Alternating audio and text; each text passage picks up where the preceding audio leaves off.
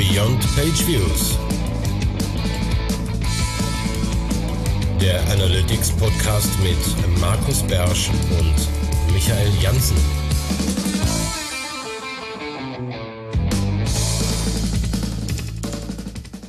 Hallo und herzlich willkommen zum Ding des Monats Februar 2022 und wie angekündigt oder fast angedroht in der letzten Newsfolge haben wir uns heute nochmal einen äh, Gast reingeholt, weil wir ein Thema haben, das sowohl den Michael als auch mich eher so peripher wahrscheinlich ähm, in unserer täglichen Arbeit ähm, tangiert. Aber ganz anders ist das bei Markus Stade, der uns ja auch häufiger in der Newsfolge mit seinen äh, Blogbeiträgen ähm, beglückt. Und äh, der ist diesmal auch dabei. Äh, die, deswegen begrüße ich ihn zuerst und er darf dann zum Michael weiterleiten, ausnahmsweise. Hallo Markus. Hallo Markus, vielen Dank fürs Überleiten. Äh, ich freue mich, dass ich wieder mal dabei bin. Ich habe mich nämlich gerade, als du äh, die Einleitung ge, ähm, gemacht hast, gefragt, wann war ich das letzte Mal bei euch zu Gast? Und äh, ich freue mich auf jeden Fall, dass ich es mal wieder geschafft habe oder dass ihr mich mal wieder eingeladen habt. So muss man es ja eigentlich sagen. Ähm, und äh, da frage ich mal gleich, Michael, weißt du denn, wann ich das letzte Mal bei euch war? Nee, weiß ich nicht, aber das kann ich mal kurz nachgucken. Das kann er ja. googeln. Genau. Hier ist Michael Jansen. Ähm, auf der Termfrequenzseite gibt's den Markus Stade nicht. Wann war das ja. denn, Markus, Markus Bersch? Ja, müsste irgendwie letztes Jahr gewesen sein, gefühlt. Ne? Nein, so. nein, nein. Das war äh, Januar oder Februar 2020. Ja, gut. Ne, Könnte, und zum Thema Firebase. Also Thema wusste ich noch Firebase, aber, aber wann wusste ich genau. nicht mehr. Ähm, durch, durch, durch diesen, durch dieses Corona-Loch im Kopf kommt einem das halt vor wie ja. ein Jahr her. Genau, ähm, aber ich freue mich, ich freue mich wirklich, dass ich wieder mal bei euch zu Gast sein darf. Äh, genau. Ist ja immer, ihr, ihr wisst ja, Beyond Page Views ist eigentlich der Podcast, bei dem ich keine Folge verpasse, weil es immer so äh, aufschlussreich ist. Hast du uns schon auf, ja, weil er immer meinen Namen erwähnt. Das ja. Hast du uns schon auf, auf, auf Spotify bewertet? Äh, offen gesagt, ich höre es gar nicht auf Spotify, ich höre es immer auf der Termfrequenz äh, Homepage, aber äh, hole ich, hol ich nach. Okay. Bist du der Fangfrage gut ausgewichen? Ja. Ähm, weil wir nämlich nicht noch nicht rausgefunden haben, wie das da geht. Aber ähm, um das Ding rund zu machen, ich glaube, wir haben noch gar nicht gesagt, es stand natürlich bei den meisten schon im Titel, wenn ihr euch diese Folge runtergeladen habt, aber was ist das Ding des Monats? Und wir hatten uns entschieden, relativ spontan, mal über dieses ganze Thema Machine Learning im Google Analytics Kontext oder im Analytics Analytics, Webanalyse-Kontext zu reden.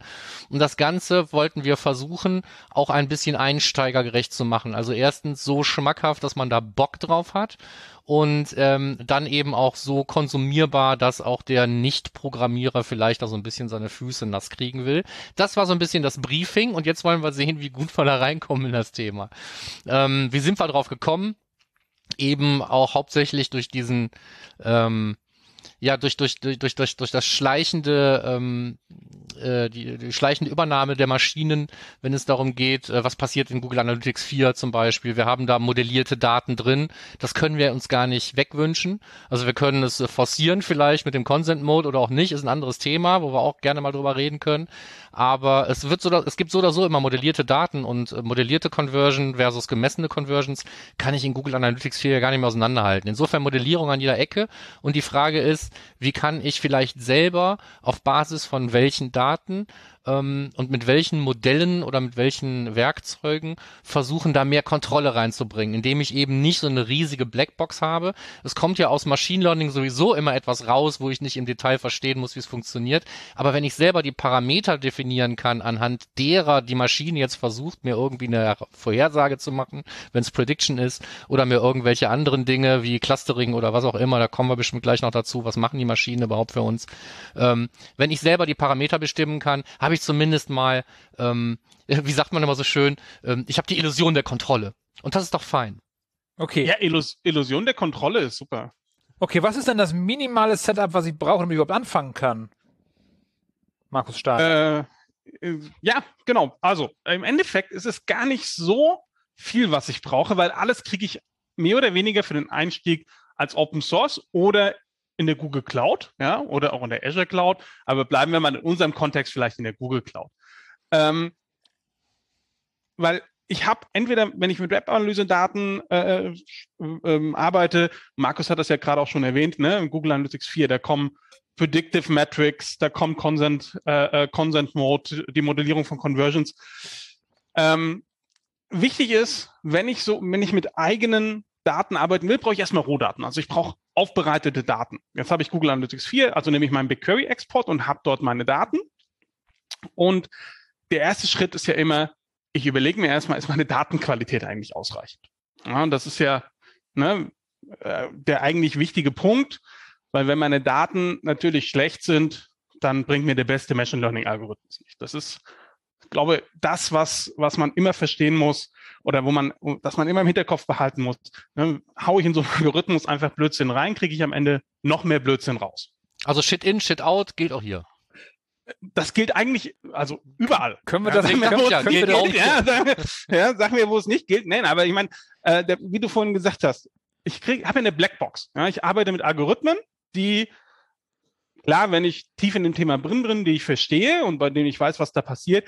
Aber der, der Punkt ist ja, dass ich es eigentlich einfach haben möchte, um mit diesen, um mit Machine Learning zu arbeiten. Ja, und wenn ich dann natürlich einfach mal Sachen reinhaue und sage, nee, irgendwie der Algorithmus macht das schon auf, durch Zauberhand und ich bekomme dann was Tolles raus. So funktioniert's halt nicht. Dann kriege ich halt mehr Blödsinn raus, als ich reingeworfen habe. Das heißt, hier der, die Aufbereitung, deswegen sagt man ja auch so im, im Data Science Bereich, 80 Prozent der Zeit investiert man eigentlich in das, in, äh, in saubere Daten. Ähm, da muss man hinkommen. Ja? Das heißt, kriege ich meine Daten aus Google Analytics 4 in einer sauberen Art und Weise raus, ist das fein. Habe ich sie in der, in der Datenbank irgendwo drin, dann sind sie auch fein. Ähm, und muss mich natürlich auch intensiv erstmal mit den Daten beschäftigen. Also ich muss auch die Daten an sich verstehen. Und dann fange ich hier an und sage, okay, gut, und jetzt suche ich mir die passenden Tools raus, mit denen ich arbeiten kann. Und da gibt es ja eine relativ breite Palette. Ne? Man kann mit A, A Studio und dann Packages wie H2O relativ einfach Machine Learning Algorithmen auf bestehende Daten anwenden. Oder, ich meine, Google ist ja dazu übergegangen, quasi alle äh, mehr oder weniger Cloud-Produkte mit Machine Learning-Algorithmen zu versehen. Ich kann Machine Learning in der AI-Plattform oder Vertex AI, wie es jetzt heißt, nutzen. Ich kann äh, direkt im BigQuery Machine Learning nutzen, nicht immer alle Algorithmen, aber ich habe dort ein relativ breites Set an Tools zur Verfügung. Und das heißt, ich muss mir überlegen, wie will ich damit arbeiten? Will ich auf meinem Rechner haben oder will ich es in der, in der Cloud? Nehme ich A, Nehme ich Python als Programmiersprache oder nehme ich vielleicht auch direkt nur SQL? Ähm, und dann muss ich mir überlegen, welche Algorithmen brauche ich? Also was will ich machen? Ja? Ja, muss ich äh, da nicht viel früher ansetzen, weil ich glaube, dieses Was will ich machen, ist doch eher schon das die wichtigste Frage an sich. Ne? Also wenn es irgendwas gibt, wo Machine Learning und Testing sich überschneiden, ist, man muss mit dem Ziel anfangen. Ne? Ich muss wissen, was ich ja überhaupt rauskriegen will, bevor ich anfange, mich damit zu befassen. Ich fürchte, das ist für die meisten so eine Hürde, wenn man, wenn man nicht weiß, was man damit machen kann, wenn man die Werkzeuge nicht kennt, mhm. kann man, weiß man auch nicht so richtig, was man sich hinten raus wünschen kann. Ähm, wenn man es als linearen Prozess sieht, ja. Also sage ich, gut, ich komme, ich will das und das machen und so geht mein Prozess äh, dann einfach linear durch. Aber meistens ist das ja kein linearer Prozess, sondern es ist ja der Prozess, den wir immer haben. Ne? Ich mache was, ich evaluiere das, ich teste das, schaue mir die Ergebnisse an und dann fange ich wieder von vorne an. Ähm, und der, wenn man sich dem Thema äh, maschinelles Lernen äh, sagen wir, nähert das erste Mal, macht es hier vielleicht auch mal Sinn, einmal ohne konkreten Use Case zum Beispiel reinzugehen und sagen, okay, schaue ich mir mal eine lineare Regression an oder schaue mir mal eine, ein, ein K-Means Clustering an, um einfach mal zu verstehen, was passiert da dann. Aber klar, also wenn ich dann zum Schluss wirklich mit was arbeiten will, Use Case ist hm. immer, immer relevant. Ja. ja. ja, ja, die Frage, wo ist der ideale Einstieg? Ne? Also gucke ich mir als erstes sowas an wie, äh, also ich gucke als erstes in den Werkzeugkasten. Ne? So, was ist da drin genau. und wozu dient das? Das ist ja eine Möglichkeit, dass ich sage, so ich, ich verschaffe verschaff mir erstmal einen Überblick. Mhm. Was gibt's überhaupt für Machine Learning Algorithmen und was sind deren üblichen Anwendungszweige? Dann sollte ich mir vielleicht als nächstes, also jetzt aus meiner Laiensicht äh, mhm. betrachtet, mhm. sollte ich mir vielleicht was aussuchen, was ich möglichst einfach nutzen kann. Damit sind wir bei deinem ganzen Infrastrukturkram. Muss ich jetzt hier irgendwie gleich in die Cloud wandern oder kann ich hier ähm, ist vielleicht auch hürdenfreier erstmal, ne? Muss ich mir, muss ich mir jetzt ein Google Cloud Projekt anlegen? Muss ich jetzt hier unbedingt, ähm, ähm, Rechnungsdaten hinterlegen? Muss ich diesen BigQuery-Export überhaupt machen, um irgendwie mit was, mit was arbeiten zu können? Oder gibt es andere Wege, um die Füße irgendwie nass zu kriegen? Ne? So, und dann äh, ist ja vielleicht der Google Analytics 4 BigQuery-Export gar nicht das Beste, um es da anzufangen. Ja? Ähm, wir haben ja selber auch schon mal darüber geredet, wie man auch mit Google Analytics, Universal Analytics mit ein paar zusätzlichen Dimensionen eigentlich auch Rohdaten sammeln kann, wie man die auch exportieren kann und so. Vielleicht kann man darauf vielleicht irgendwie was machen, keine Ahnung. Aber das jetzt nur mal, damit man, damit man irgendwie versucht, die Hürden so niedrig mhm. wie möglich zu halten. Und ich glaube, für die meisten Leute ist schon das Eintragen eines Rechnungskontos in der Google Cloud Plattform ist schon eine Hürde, weil entweder muss ich da was von der Firma eintragen, da muss ich den mhm. Leuten erklären, wofür und die wollen wissen, was kostet das und ich weiß es einfach nicht. Ähm, dieser Free Tier ist nicht greifbar für die Leute, ne? Die haben mhm. halt immer Angst, ich schalte das jetzt ein und dann liest man irgendwo, jemand hat irgendwo was falsch gemacht in BigQuery, hat 15.000 Euro gekostet. Zack. Ja? Äh. ja, so. Also deswegen ist das auch schon eine Hürde, ja? So, das sage ich jetzt mal so aus meiner Sicht, ne? So, das sind alles mhm. Sachen, die sind bei dir mehr oder oder weniger schon vorausgesetzt, dass man irgendwie ähm, eine Cloud-Infrastruktur nutzen kann oder Rohdaten zur Hand hat. Ich glaube, da fangen für viele Leute schon die Hürden an. Ja, ähm, du, aber der, es gibt ja zwei, wie gesagt, zwei Wege. Du kannst ja sagen, komm, ich nehme RStudio, das kann ich mir frei runterladen, lehrt mir die neue Version von A runter und äh, fange dann an, mit äh, freien Bibliotheken da zu arbeiten. Es gibt ja zum Beispiel, äh, ich habe es vorhin schon erwähnt, H2O AI das hat halt eine Community Edition. Für kann ich direkt laden. Für diejenigen, die parallel einfach mit googeln, das heißt H2O auf Deutsch. Ja, genau. H Nur. Ich, ich sage H2O. Ja, ja, verstehe ich. Ich gehe davon aus, wir haben den. Entschuldigung, bitte. Alles gut. Ja, wir werden Links in den Show Notes haben und ein paar Stichworte und so. Ja. Perfekt, perfekt. Ähm, und damit kann ich ja, kann ich ja das, dafür brauche ich ja jetzt nur meinen Laptop und der muss nicht mal sonderlich, äh, sonderlich viel Rechenpower besitzen, um dann was zu bekommen. Der Vorteil ist allerdings, wenn ich es in der Cloud mache, gerade in der Google Cloud, dass ich halt ein paar Sample-Datasets dabei habe. Ja, ähm, da habe ich halt die Google Analytics, Universal Analytics Sample-Daten. Oder ich habe, äh, das finde ich immer so ein schönes Beispiel, ich glaube, das nutzt Google auch selbst in den Tutorials für, für BigQuery Machine Learning, die Daten für äh, Fahrradausleihstationen in London. Ja, so, wo man dann Cluster machen kann. Das ist halt das Schöne, weil ich kann dann, ich arbeite auf demselben Dataset. Also lass uns die Hürden doch jetzt gleich schon mal abbauen. Fangt einfach in der Cloud an. Fangt mit Sample-Daten an. Ihr müsst selber keine eigenen BigQuery-Daten erheben, um die Füße nass zu kriegen. Genau. Ja, so. Und ähm, wir müssen noch nicht mal mit Analytics-Daten arbeiten, wenn ihr nicht wollt, weil es gibt jede Menge Beispieldatasets. Das ist doch schon mal eine gute Nachricht. Genau. Und wenn, solange man sich darauf bewegt und auch mit irgendwelchen Beispielen, die es ja auch zuhauf gibt, mhm. erstmal versucht irgendwie da einzuarbeiten, dann ist nach meiner Erfahrung, kann man dann nicht die äh, nennenswerten Rechnungen kreieren.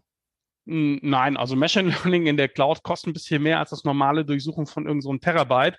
Aber mal ganz offen, äh, man kann ja, man sieht ja vorab, wie viel Daten da durchlaufen. Ne? Ja. Dann sollte man Wenn halt ihr es aktiviert habt, doch erstmal, was sind es, 300 Dollar frei? Genau. Ne? Ähm, also es gibt sowieso den Free-Tier und alles, was darüber hinausgeht, wird von diesen 300 Dollar erstmal abgerechnet. Insofern muss man sich jetzt nicht diese Riesensorgen machen. Genau. Man kann natürlich auch da immer noch äh, einen Data Studio Report auf, auf drei Terabyte laufen lassen und dann kostet das halt Geld, weil das irgendwie abgerufen wird. Aber das ist ja nicht die Regel. Wenn man sich an die Dinge hält, die man jetzt im, im Rahmen dieses Machine Learning Ausprobierens machen möchte, ist man, glaube ich, relativ safe. Können wir uns darauf einigen? Bin, bin ich komplett bei dir. Wunderbar. Und wie gesagt, die andere Option wäre, du nimmst RStudio, du nimmst H2O und du lädst dir deine Datasets selber runter. Ne, da hast mhm. du ja, wenn du so mit Machine Learning anfängst, hast du ja immer so deine, deine Standard-Datasets wie diese Hello World, Geschichten, die man da in, in, der, in der Softwareentwicklung kennt. Da gibt's ja sehr, sehr schöne Datasets. Das können wir vielleicht auch noch in den Show Notes verlinken. Ich wollte gerade sagen, es gibt ein paar Quellen für offene, für, genau. für, für, für, offene Datasets, die packen wir vielleicht mit rein, weil das genau. ist eine gute Sache. Genau, und dann kannst du ja so ein Dataset einfach runterladen, zum Beispiel zur Klassifikation von äh, verschiedenen Pflanzen. Ausprägungen, also von einer Art verschiedene ja, bin, du siehst, ich bin nicht in der, so in der, in der Pflanzenbiologie zu Hause. Nein, ist aber, aber egal. Ja. Wenn du A nimmst, sind die sogar schon drin. Da gibt's diese Iris-Datenbank genau. und so weiter. Genau. Das ist alles, alles schon da. So. Das heißt, das ist ja eigentlich so ein Ding, bei dem du anfängst und dann gehst du weiter und holst dir halt die passenden Algorithmen. Das heißt, du sagst, okay, was brauche ich jetzt? Und da kommt für mich erst bei, der, äh, bei den ersten Schritten der Use Case. Ja, später sagst du dann, ja, okay, also was ist der Use Case und ich gehe über den Algorithmus und gehe zu den Daten, zum Säubern der Daten. Aber das ist ein Äh, ich glaube, wenn für das Anfangen erstmal ein bisschen mit diesem äh, Dataset, mit dem iOS Dataset rumspielen oder eben mit den Datasets, die in dem äh, Public Sample von BigQuery drin sind. Das wäre wär für mich der erste Schritt, bevor man dann wirklich sich über Use Cases ähm, Gedanken macht, weil ich so ein bisschen immer das Gefühl habe, wenn man sich über Use Cases viele Gedanken macht, ohne dass man vorher schon mal so grob verstanden hat, wie einfach es eigentlich ist, ähm, dann ja, zerdenkt man quasi dieses ganze Konstrukt. Oder würdet ihr das nicht so sehen? Doch schon, ne? Aber deswegen habe ich gedacht, ich spiele jetzt hier mal denjenigen, der diese üblichen üblichen Bedenken und warum fängt man nicht an? Ne? Man muss halt immer irgendwo anfangen. Jetzt genau. hat man ja vielleicht schon mal ein paar Bedenken zerstreut. So, dann gucken wir doch mal in den Werkzeugkasten. Was gibt's denn da? Genau. Ne, so perfekt. Und dann hast du ja, wie du vorhin schon gesagt hast, du hast ja zum Beispiel in BigQuery, hast du einen eingeschränkten, äh, einen eingeschränkten Set an, an ähm, ja, Algorithmen zur Verfügung. Ja, da ist auch alles, was da so ein bisschen unter Machine Learning läuft, ist auch nicht immer Machine Learning, wenn man ganz ehrlich ist. Ähm, weil da ist halt auch eine lineare Regression oder eine logistische Regression dabei. Das ist ja kein Machine Learning, das ist ein statistisches Verfahren. Ja, also meine lineare Regression. Ich pinsel mir meine Datenpunkte und dann finde ich eine Linie, die diese in irgendeiner Art und Weise wieder abbildet und ich meine meinen Fehler dabei minimiere. Ja, das gab es so, schon immer. Das ne? so. wollte ich sagen, ne? Ja. Aber, ich, aber, aber, aber die Anwendungsfälle und die Art und Weise, wie ich es nutze, sind ja don, dann schon wieder vergleichbar. Insofern, deswegen steckt es nicht umsonst vielleicht im falsch im gleichen Werkzeugkasten. Ja, aber auch hier wieder der Punkt, und da kommen wir dann auf den nächsten Schritt. Also das heißt, ich sage, ich möchte lineare Regression haben dann bin ich dabei und sage, ich predikte et, etwas, was ich auf dieser linearen Linie, also was ich auf linearen Linie hervorragend, was ich auf dieser Linie abtragen kann. Zum Beispiel eben, ich predikte den Revenue. Dafür müssen aber die, ne, das ist dann meine abhängige Variable von zwei unabhängigen Variablen. Ähm, dann muss ich aber eben auch verstehen, ja, okay, ähm, die müssen in einem Zusammenhang stehen. Also die müssen in einem linearen Zusammenhang stehen. Sonst kriege ich da wieder Blödsinn raus. Das und ist der Punkt, ne? Das, das ist das, wo ich Punkt, diese, genau. wo ich die, wo ich die Parallelen halt sehe, so zur vernünftigen Hypothesenfindung halt im Testing, ne? So. Ich kann entweder versuchen alles Mögliche und dann schaue ich, was da rauskommt, dann habe ich zufällig was gefunden, aber ich muss ja eigentlich wissen, ähm, welche Dinge, die ich selber auch in der Hand habe, ne, also an denen ich was verändern kann, ähm, welche von denen glaube ich, dass davon eben irgendwie der Umsatz abhängt, damit ich mit dieser Regression überhaupt was anfangen kann. Genau, und das ne? ist aber. Das, das, mhm. kann das Wetter sein, ne? weil es ja immer so gern genommen wird.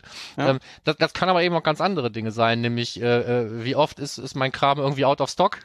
ja, so. Und die Leute würden gerne kaufen, können sie aber nicht. Ja, Ja. so. Ähm, äh, das sind eben alles so Dinge, da, da, da steckt wahrscheinlich dann wirklich. Und äh, gibt's, gibt's denn da irgendwie so ein so ein Satz von guten Beispielen, wo man sagen kann, ich will's jetzt nicht selber rausfinden, woran zum Beispiel so eine, so eine vernünftige oder belastbare äh, Projektion von Umsatz abhängt oder nicht? Was sind so Mhm. die typischen Einflussfaktoren? Gibt's Ja, da Tipps? Das wäre geil. gibt es, gibt es. Lass mich aber kurz noch den einen Satz beenden zu lineare Regression. Tut Entschuldigung. mir, es tut mir leid. Nein, aber hier ist ja, hier ist ja dann quasi ja wieder der Punkt, weil das Anwenden dieses, zum Beispiel der linearen Regression, einfach, das ist ja meistens nur eine Zeile Code oder wenn ich es in BigQuery mache, ist es eine, ist es eine Zeile SQL Statement. Aber ich muss halt verstehen, dass das, was ich anwende, auch auf die Daten anwendbar ist. Ne? Ich muss halt davon ausgehen, dass es einen linearen Zusammenhang gibt. Wenn ich natürlich jetzt einfach nur zwei Sachen zusammenwerfe und versuche darüber eine lineare Regression zu machen, ohne dass meine Annahmen bestätigt sind, kriege ich halt wieder Blödsinn raus.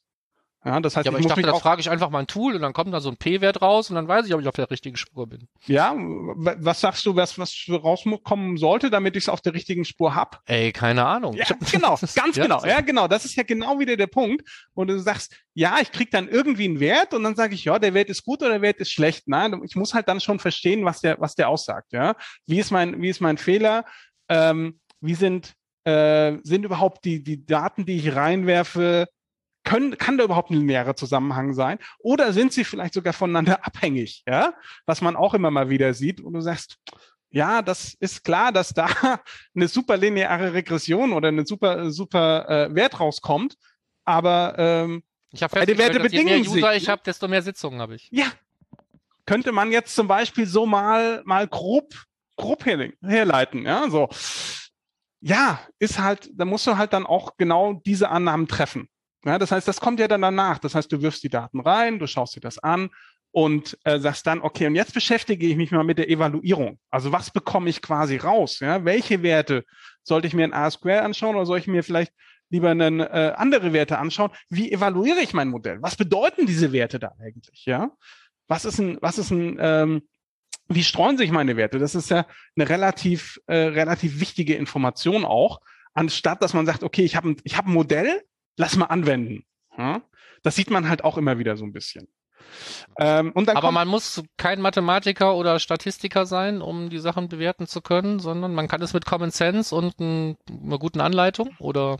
Genau, man muss sich einfach nur mit den Bedingungen beschäftigen, die ein Algorithmus hat und sagen, okay, wie sehen die, wie sehen so die wichtigen, wichtigen KPIs dann aus? Das ist wie in der Webanalyse, ja. Ähm, und dann komme ich zu der Frage, die du gerade gestellt hast. Es tut mir leid, ja, dass ich da jetzt äh, nochmal. Ich hätte sie nicht vergessen, mal, kein Problem. hervorragend. Äh, nämlich Einflussfaktor. Ja, da reden wir ja auch drüber, ähm, wie, äh, oder das sagen wir so, ich werfe erstmal alles rein und möchte gern wissen, was ist wie wichtig, um zu meinem Ergebnis zu kommen. Und da gibt's ja auch ganz tolle Algorithmen und ich wende ja unglaublich gerne Random Forest an, weil das halt auch so ein wunderbarer äh, wunderbare Algorithmus ist, um genau sowas rauszufinden, bei dem es ja darum geht, ich baue im Prinzip einen Entscheidungsbaum auf und den würfel ich mir zusammen. Also ne, einfach random.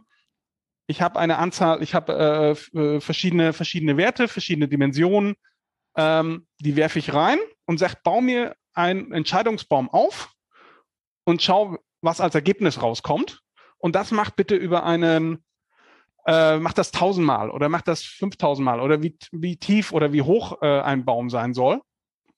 Und äh, such mir einfach aus diesen zus willkürlich zusammen, also willkürlich, also random, ne, zusammengewürfelten Bäumen den besten raus, der mit den Daten, die ich habe, gebaut wurde und mit den Daten, die ich auch dann habe. Also man macht immer so einen 80-20-Split zwischen Training und, und Validierung und Testing. Ähm, das beste Ergebnis liefert. Und damit kann ich dann eben auch sagen, okay, welche Faktoren beeinflussen das, wie stark. Ja, ja okay. Also für den Laien nochmal wiederholt. Wenn ich nicht genau weiß, was habe ich da so an Abhängigkeiten überhaupt drin, nehme ich mir mein Ergebnis, wie zum Beispiel den Umsatz, nehme mir meine anderen Variablen, von denen ich denke, dass es davon abhängen könnte, wie irgendwelche Micro-Conversions oder sonst irgendwas, ja, schmeißt die alle irgendwie zusammen und dann kommt da am Ende irgendwo der wahrscheinlichste Pfad raus, anhand welcher von mir genannten Faktoren, welche da überhaupt einen Einfluss haben und welche nicht und welche den größeren und welche den kleineren haben. Ja, idealerweise würde ich jetzt vielleicht nicht, nicht einen Umsatz nehmen, aber vielleicht zum Beispiel Käufer oder Nichtkäufer. Ja, ja, und sagen, genau. Ja. genau. Ähm, also ich brauche ein, ein, ein etwas binäreres Ergebnis hinten raus, damit ich damit arbeiten kann. Eine Kategorie wäre halt ganz kann. gut. Genau, eine genau. Kategorie genau. wäre ganz gut. Und die Anzahl der Kategorien sollte auch möglichst überschaubar sein. Wäre ganz gut. Ne? Sonst ist Umsatz ist ja auch kategorisierbar in Cent-Schritten. Genau, ja, aber, ja, nee, ne, halt dann, das, das, ja, aber es ist halt was anderes, ob ich 420,35 oder 420,34, dann sagt der Algorithmus halt nicht, oh, du bist nur ein Cent daneben, sondern sagt daneben. Das ist das, was ich meine, ne? Genau, so, ja. Das, ne? so, also die, die Kategorien sollten genau. vernünftig sein. Und sowas wie Käufer, Nichtkäufer ist, ist was Binäres, das ist einfach. Das lässt sich auch einfach nachhalten. Exakt. Genau. Und dann ist halt super. Und dann sagst du, okay, welche Faktoren sind denn wichtig? Zum Beispiel nimmst Micro-Conversions dafür, dass ich dann meine Micro-Conversion habe. Ja, mhm. ja oder nein? Und da baue ich mir dann einfach aus meinen verschiedenen Micro-Conversions äh, unglaublich viele Entscheidungsbäume auf und suche einfach den besten raus der ähm, mit einer, mit das beste Ergebnis in der Vorhersage liefert. Ja, also langsam entwickelt sich ein Fahrplan, glaube ich.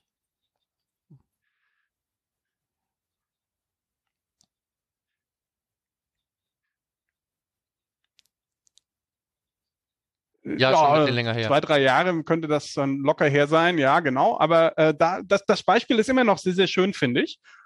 Ähm, und da kannst du natürlich dann auch sagen, okay, und jetzt gib mir bitte für jedes, für jeden dieser Entscheidungsbäume einmal die Gewichtung aus, damit ich weiß, wie wichtig ist denn überhaupt ähm, welcher Faktor. Ja, und das ist halt natürlich eine, eine, schöne Sache. Und mit der kann ich mit relativ einfachen, äh, mit relativ wenig Code, ähm, kannst du sowas natürlich umsetzen. Also ist so der grobe Fahrplan, such dir eine für dich möglichst hürdenfreie Startinfrastruktur aus, ob nur in der Cloud oder irgendwie was installiert ist und Genau. ob jetzt Python dein Ding ist oder nicht, sei dahingestellt. Aber eben für A gibt's jede Menge Argumente und Anleitungen. So, fang damit an. Fang mit Genau. dem Dataset deiner Wahl an. So, es müssen nicht erstmal deine eigenen Daten sein. Fang mit dem Werkzeug deiner Wahl an und wenn dir lineare Regression zu wenig ist, dann wäre vielleicht Random Forest ein guter Startpunkt, wenn du einen entsprechenden Anwendungsfall findest. Genau. Also Random Und Forest dann ist kommt irgendwann der Appetit auf und dann denkst du, boah, wenn ich das jetzt damit machen könnte, dann, oh, boah, und dann könnte ich ja mal, und wenn ich das jetzt mal durch einen anderen, und, und vielleicht kommen hier bessere Ergebnisse, so, und Ja, wenn genau. du an dem Punkt einmal angekommen bist, dann bist du, glaube ich, da, wo der Markus dich hinhaben will. so, so könnte man das formulieren. Ja? Äh, nein, aber genau das, genau das ist ja der Punkt, dass du sagst, komm, ich, ich schaue mir das mal an, ich probiere Sachen aus und ja, ich kriege ein Ergebnis raus und ja, das Ergebnis macht auch Sinn. Ich kann das Ergebnis nachvollziehen, ich kann es evaluieren, ich kann es auch, ähm, ich kann es auch optimieren. Ja? Und ich komme nicht auf so einen, so, einen, so einen Algorithmus, der sagt, auch 50 Prozent liege ich falsch, 50 Prozent liege ich richtig, sondern ja, das passt schon. Ähm, und dann kommst du natürlich in die nächste Stufe. Ja? und sagst, okay, gut, jetzt habe ich eine Klassifizierung oder ich habe andere, ich habe andere Themen. Wie kann ich denn damit umgehen? Weil viele mal, es wird ja häufig versucht, dann einfach Sachen zu überzuoptimieren. Ja? Das heißt, man wird dann einfach versucht mit und das ist immer das Schöne an der Cloud, muss man sagen. Du kannst mit purer Rechenpower quasi jedes Problem erschlagen. Ja? Und es, du hast sie halt zur Verfügung, wenn du es halt on-prem machst, also wenn du es bei dir auf dem Laptop laufen lässt, dann dann dauert es halt länger. Ja?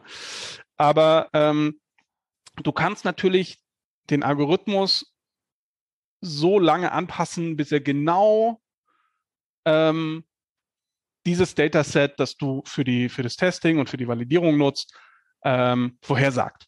Das ist aber natürlich vielleicht gar nicht gut, weil er dann einfach überoptimiert ist. Ja? Und dann kommst du in den, in den Punkt rein, bei dem du sagst, jetzt müsste ich mich damit beschäftigen, was sind denn die Best Practices? Ja? Ab welchem Punkt sollte ich aufhören zu optimieren? Bin ich an einem Punkt, an dem ich vielleicht lieber sagen sollte, boah, die Daten, die ich da reinwerfe, die führen nirgendwo hin. Das sind ja Erfahrungen, die man machen muss. Ähm, und dann bist du, glaube ich, schon ein bisschen angefixt, ja, wo du sagst so, Machine Learning, ja, das wird der, das ist, glaube ich, etwas, mit dem ich mich tiefer beschäftigen sollte. Und in welchen, in welchem Kontext brauche ich das am meisten? Also Prediction ist bestimmt ein Kontext, ne? So Vorhersagen von irgendwelchen Dingen, Einflussfaktoren von irgendwelchen Kampagnen auf Basis von Kampagnenergebnissen aus der Vergangenheit, in der Planung, solche Sachen. So, was haben wir noch? Genau, aber das sind ja gar nicht so die, die, die großen Use Cases. Das finde ich unglaublich spannend. Aber äh, weil du vorhin auch das Thema Wetter erwähnt hast. Ja, Wetter unglaublich spannend. Welchen Einfluss hat das Wetter auf meine, meine äh, Käufer-Nicht-Käufer-Entscheidung? Aber mal ganz ehrlich, also das Wetter kannst du halt nicht beeinflussen. Nee. Nee, eben. Ne? Das heißt, du kommst dann, äh, kommst dann an einen Punkt an, wenn du sagst, jetzt kümmere ich mich mal drum, wie kann ich denn nicht nur was vorhersagen, sondern wie kann ich was steuern?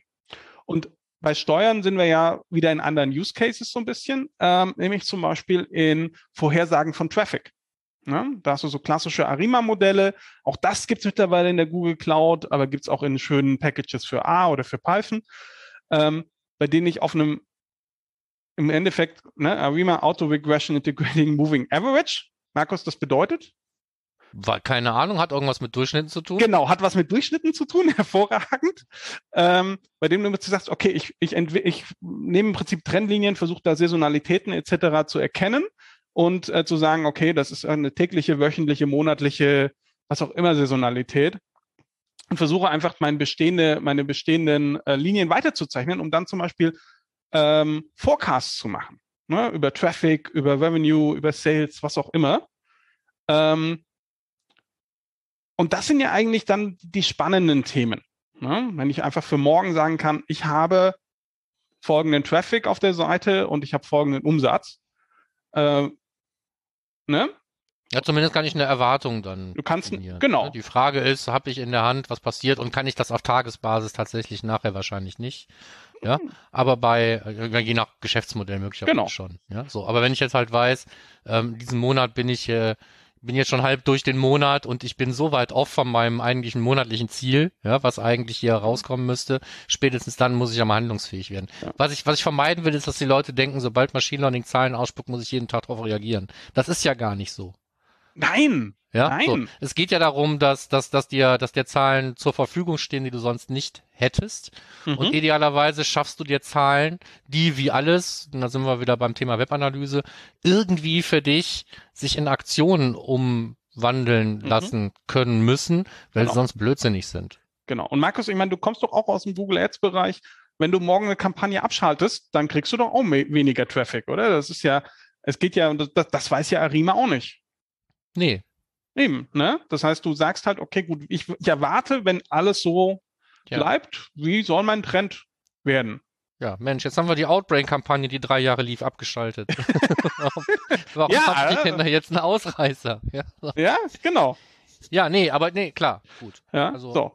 Aber was du natürlich, äh, das ist natürlich ne, immer eine schöne Sache. Also das heißt Forecasting, Traffic, Revenue, kannst du auch ein Forecasting für, für äh, Kampagnen ähm, äh, Spendings machen. Ne? Das ist natürlich auch eine relativ schöne Sache. Und ich kann doch bestimmt auch Zielgruppen bilden damit, oder? Ja, da wollte ich, wollte ich gerade den Übergang schaffen. Ich wollte nur kurz noch erwähnen, was natürlich auch schön ist, so bei, äh, bei Arima und, und, und äh, darauf basierende Modellen. Ähm, du kannst natürlich dann auch so Saisonalitäten wie Weihnachten, Ostern, Feiertage etc. mit abbilden, wenn du das, äh, wenn du die entsprechenden Daten zur Verfügung hast. Ne? Das ist natürlich auch nicht ganz so, ganz so unspannend. Und äh, worauf du ja hinaus willst, ist ja zum Beispiel auch Segmentierung. Ne? Genau. Ja? So, ich möchte einfach User nach verschiedensten oder nach, nach mehreren Kriterien ähm, in Gruppen einteilen. Und da, ja, Google Analytics hier macht das ja für mich zum Beispiel. Ne? Die machen mir ja jetzt plötzlich meine, meine maschinengelernten Zielgruppen von Leuten, die wahrscheinlich mal was kaufen und so.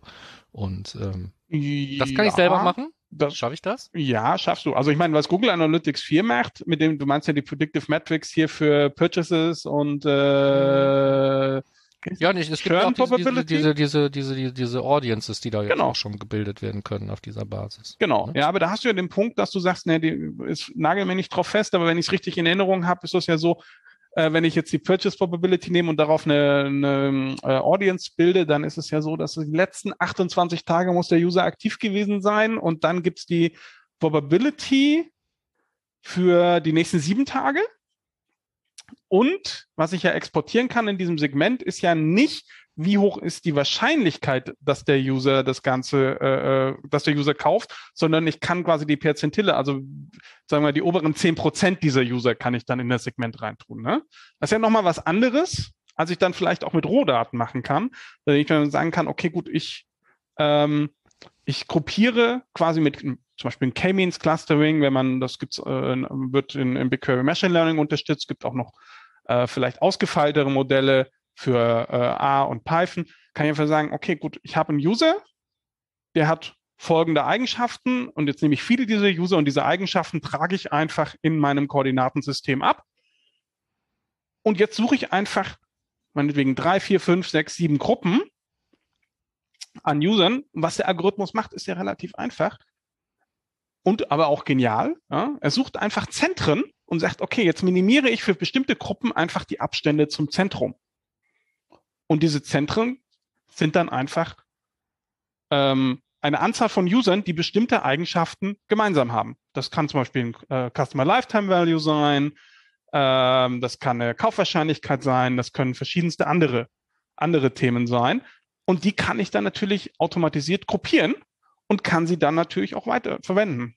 Aber das kann ich dann ja nach meinen eigenen Regeln machen. Genau. So, ich kann die ganzen Rahmenbedingungen und Parameter abstimmen, zum Beispiel mit der von mir bekannten durchschnittlichen typischen Dauer von so einem Erstkontakt bis zum Kauf nachher zum Beispiel. Ich genau. kann Leute, von denen ich weiß, die brauche ich da gar nicht drin, kann ich von vornherein raussegmentieren.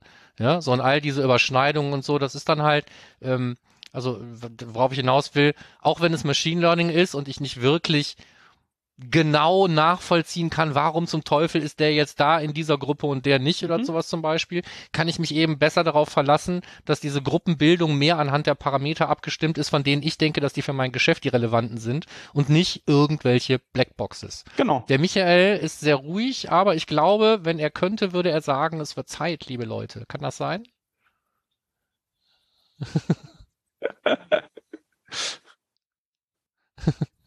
ja, aber ich Genau, Zusammenfassung.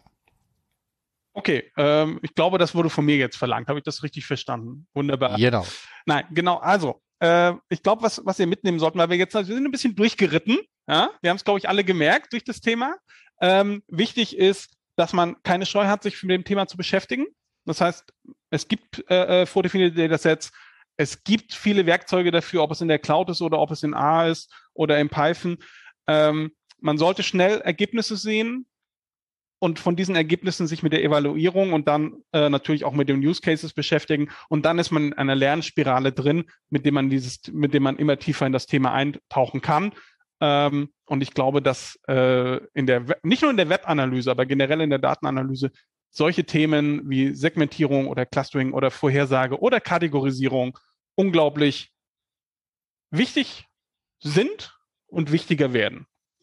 Ja, deswegen sind sie ja auch schon teilweise integraler Bestandteil von moderneren Tools. Ja, und dann muss man da wahrscheinlich irgendwie, ohne sich jetzt allzu sehr ähm, damit im Detail, also ich, nach meiner Erfahrung muss man jetzt nicht erst nochmal ein Mathestudium machen und sich nochmal tief mit Statistik befassen. Es hilft, sich ein bisschen mit den groben Grundlagen nochmal noch mal zu befassen. Das kommt aber normalerweise mit der, mit der, mit der Beschäftigung mit dem Thema. Und ähm, du hast jetzt gesagt, ja, wir hätten jetzt tiefer einsteigen müssen. Ich glaube nicht. Ähm, natürlich hätte man, kann man viel tiefer einsteigen, nutzt aber, glaube ich, nichts, weil jeder muss jetzt seinen eigenen Einstieg finden. Genau. Wir werden dazu einfach ein paar hilfreiche Links reinpacken, eben zu solchen, wo finde ich ein Dataset vielleicht, mit dem ich anfangen kann, auf welchen Plattformen kann ich äh, starten.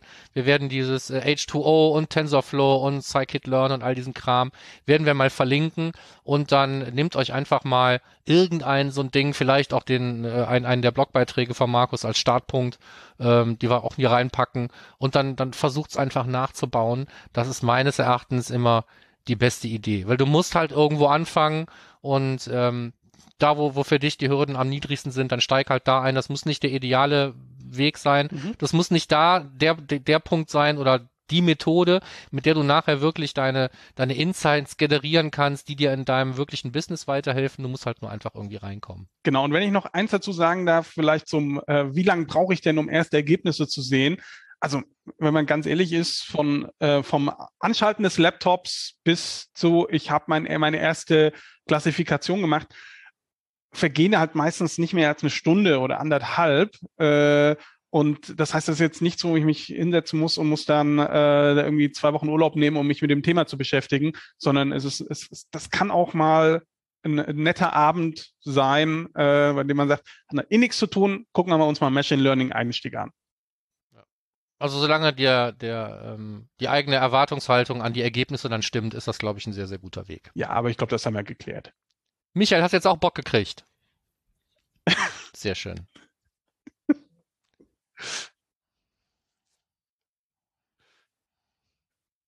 Also genauso gehe ich mit vielen anderen Sachen vor und dann, man kann nicht alles weiterverfolgen, aber es ist doch schön, wenigstens mal äh, Dinge kurz ausprobiert zu haben und wenn es nur für mehrere Stunden war, ähm, wie wenn man überhaupt keine Ahnung hat, was da drin steckt, weil hm, so. Und dazu gehört Machine Learning meines Erachtens einfach auch. Für die meisten, die das jetzt hier hören, ist es, glaube ich, ähm, schon gelebte Wahrheit oder un unbequeme Wahrheit, von der man aber weiß, dass sie trotzdem wahr ist und dann haben wir hier vielleicht ein paar Hürden abgebaut. Das würde mir reichen für diese Folge.